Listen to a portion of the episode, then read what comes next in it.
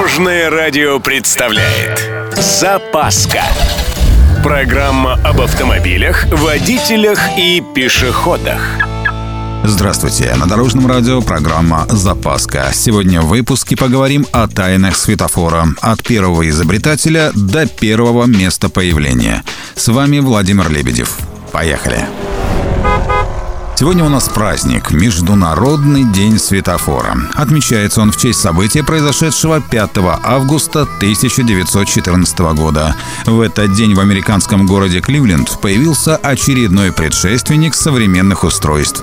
Он имел красные и зеленые фонари, а при переключении света издавал звуковой сигнал. Управлялось устройство вручную. Строго говоря, изобретателем первого электрического светофора считается Лестер Вайер из Солт-Лейк-Сити. Это произошло в 1912 году, а первая полностью автоматическая система светофоров была разработана и запатентована в 1910 году неким Эрнстом Сирином из Чикаго. Но самый первый светофор появился все-таки в Старом Свете. 10 декабря 1868 года в Лондоне возле здания британского парламента был установлен первый механический регулировщик. Больше всего он был похож на железнодорожный семафор, но функцию свою исполнял вполне исправно. Днем движением управляли стрелки, а ночью использовался вращающийся газовый фонарь, с помощью которого и подавали, соответственно, сигналы красного и зеленого цветов. Кстати, спустя год фонарь все-таки взорвался, ранив при этом полицейского. Первый в мире светофор убрали.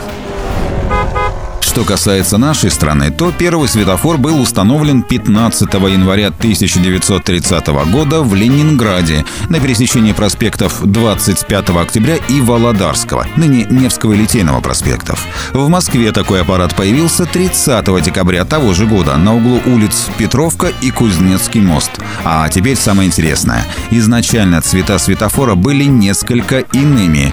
На самом верху разрешающий движение синий, потом желтый, а внизу красный. Чуть позже синий все-таки поменяли на зеленый, а в 1959 году Советский Союз присоединился к Международной конвенции о дорожном движении и к протоколу о дорожных знаках и сигналах. Светофор приобрел практически современный вид. На этом у меня все. С вами был Владимир Лебедев и программа «Запаска» на Дорожном радио. Любой из выпусков вы можете послушать на нашем сайте или подписавшись на официальный подкаст. Дорожное радио. Вместе в пути.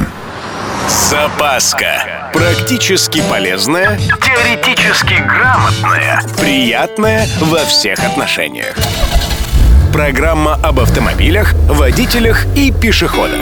По будням в 11.30, 22.00 и 2.30. Только на Дорожном радио.